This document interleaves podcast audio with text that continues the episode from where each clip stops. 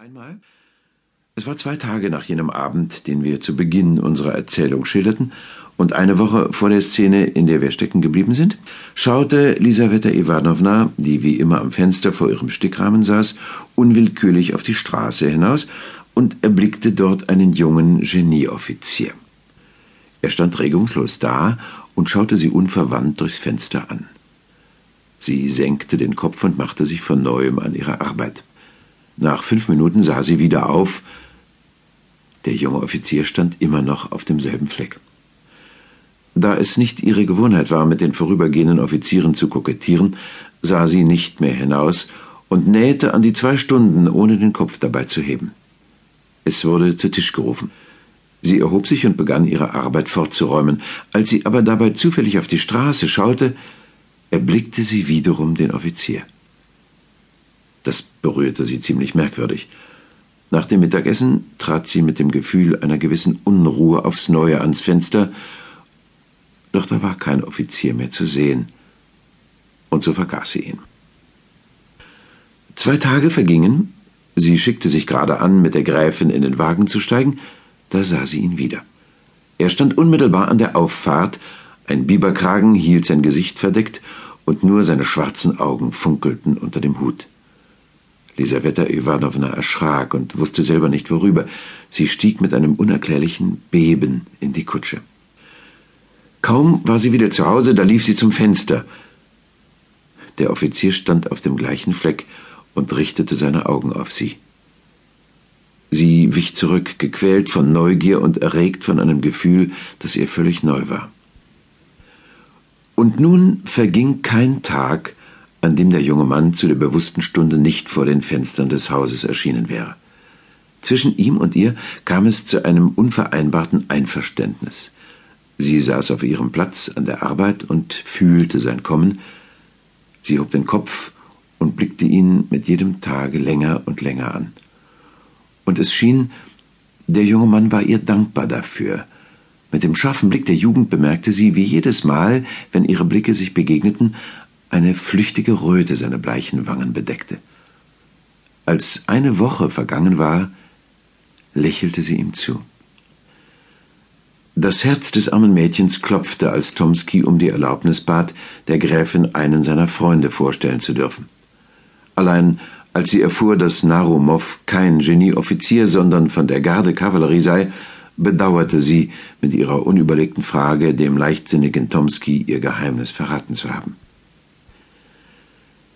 Hermann war der Sohn eines in Russland ansässig gewordenen Deutschen und hatte von seinem Vater eine kleine Geldsumme geerbt. Hermann, dessen Absicht es war, sich völlige Unabhängigkeit zu erringen, berührte indessen nicht einmal die Zinsen dieser Erbschaft, sondern lebte von seinem Offizierssold und erlaubte sich nichts darüber. Da er übrigens äußerst verschlossen und ehrgeizig war, kamen seine Kameraden selten in die Lage, ihn seiner übermäßigen Sparsamkeit wegen auslachen zu können. Sein Temperament war von Haus aus leidenschaftlich und seine Fantasie voll Feuer. Nur die Festigkeit seines Charakters konnte ihn vor den üblichen Verirrungen der jungen Jahre bewahren. Um es an einem Beispiel zu erläutern, er war eigentlich eine Spielernatur und rührte trotzdem keine Karte an, denn er hatte sich ausgerechnet, dass sein Vermögen, wie er sagte, ihm nicht gestatte, der Hoffnung, Überflüssiges zu gewinnen, das Unentbehrliche zu opfern, Jedoch am Kartentisch zu sitzen und mit fieberhafter Erregung die verschiedenen Phasen des Spiels zu beobachten, war ihm keine Nacht zu lang. Die Anekdote von den drei Karten hatte merkwürdig stark auf ihn gewirkt. Er musste die ganze Nacht über daran denken.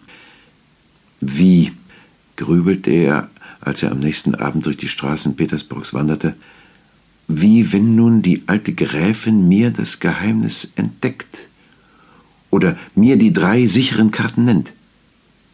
Warum sollte ich mein Glück nicht versuchen? Ich könnte mich ihr vorstellen lassen, ihre Neigung erringen, schlimmstenfalls ihren Liebhaber spielen, aber dazu gehört Zeit, und sie ist bereits 87 Jahre alt.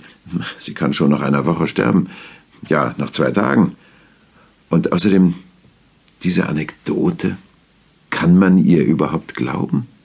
Nein und nein, Vernunft Mäßigkeit und Arbeit, das sind meine drei sicheren Karten. Sie werden mein Kapital verdreifachen, Sie werden es versiebenfachen und mir Ruhe und Unabhängigkeit verschaffen.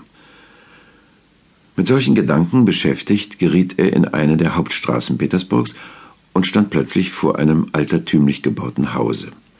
Die Straße war voll von Equipagen, ein Wagen nach dem anderen fuhr vor dem hell erleuchteten Portale vor.